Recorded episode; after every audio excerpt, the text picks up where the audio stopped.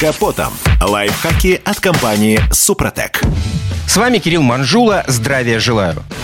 Нет, ну кто же спорит? Техническое состояние автомобиля всегда будет стоять на первом месте у здравомыслящего хозяина. Однако, как уже говорил неоднократно, с автомобилем как с человеком. А у нас, помните, встречают по одежке.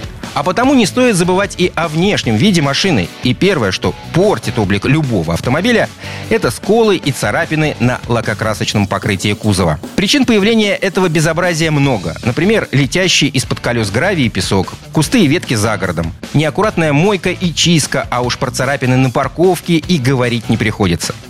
Однако у нас на любое действие всегда есть противодействие. Речь идет о специальных антигравийных пленках. Они бывают нескольких видов и могут быть как прозрачными, так и с рисунком. Начнем с винила. Он хорош не только для прослушивания музыки. Виниловые пленки являются неплохой защитой от повреждений, которые могут возникать при небольших механических воздействиях. Толщина такого материала не превышает 100 микрон. Виниловые пленки весьма пластичны и четко повторяют любой рельеф кузова. Их используют для нанесения оригинального изображения или для превращения автомобилей в специальные путем нанесения соответствующих изображений и надписей. Например, виниловыми пленками часто пользуются таксисты. Однако и минусов у такого покрытия хватает. Винил выгорает на солнце, дубеет на морозе и трескается. В итоге примерно через полтора года покрытия надо менять.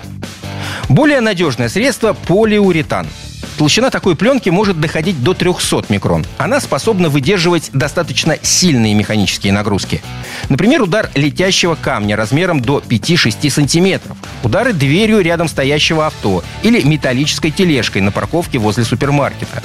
Полиуретановая пленка не теряет своих свойств на солнце или на морозе, не выгорает.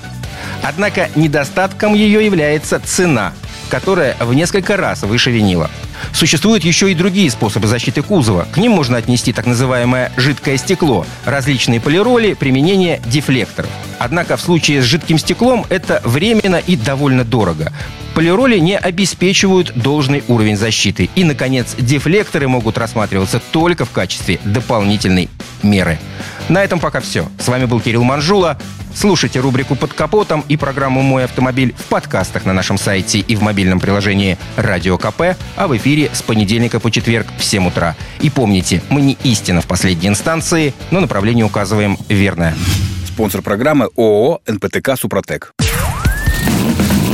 «Под капотом» – лайфхаки от компании «Супротек».